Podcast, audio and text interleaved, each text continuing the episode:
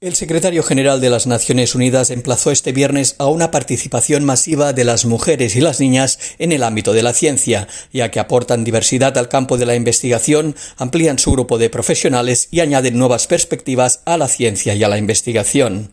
En su mensaje por el Día Internacional de la Mujer y la Niña en la Ciencia, Antonio Guterres dijo que queremos poner de relieve una sencilla ecuación. La ciencia será mejor cuantas más mujeres y niñas participen en ella.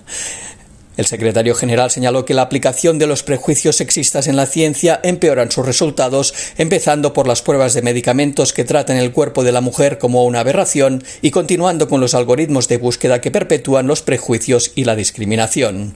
Aparte de estos recelos, apuntó que en demasiados lugares del mundo se limita o niega el acceso de las mujeres y niñas a la educación científica y destacó las dificultades que sufren, como las desigualdades y la discriminación, para avanzar en sus carreras.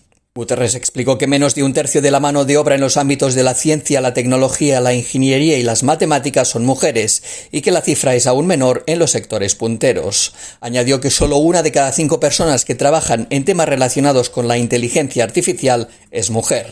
El titular de la ONU instó a aumentar la presencia de las mujeres y las niñas en la ciencia mediante becas, prácticas y programas de formación o con la ayuda de cuotas, incentivos de retención y programas de mentoría. Por su parte, la directora general de la UNESCO, Andrea Zolé, señaló que la ciencia debe ser equitativa, diversa e inclusiva, que ha de ser para todas las personas, especialmente a las mujeres.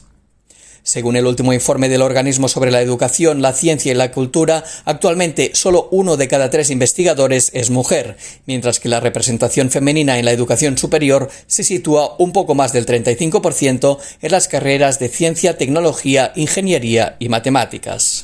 Si estas desigualdades de género son tan importantes es porque están profundamente arraigadas en nuestras sociedades. Obedecen a la persistencia de estereotipos y prejuicios de género que a veces persuaden a las niñas de que los estudios científicos no son para ellas a pesar de su enorme potencial, explicó la máxima responsable de la UNESCO.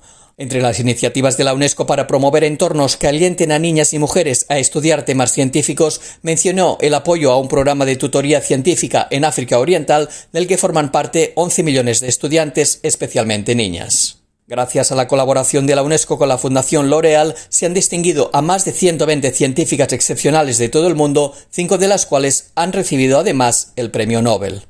Jordi Trujols, Naciones Unidas, Nueva York.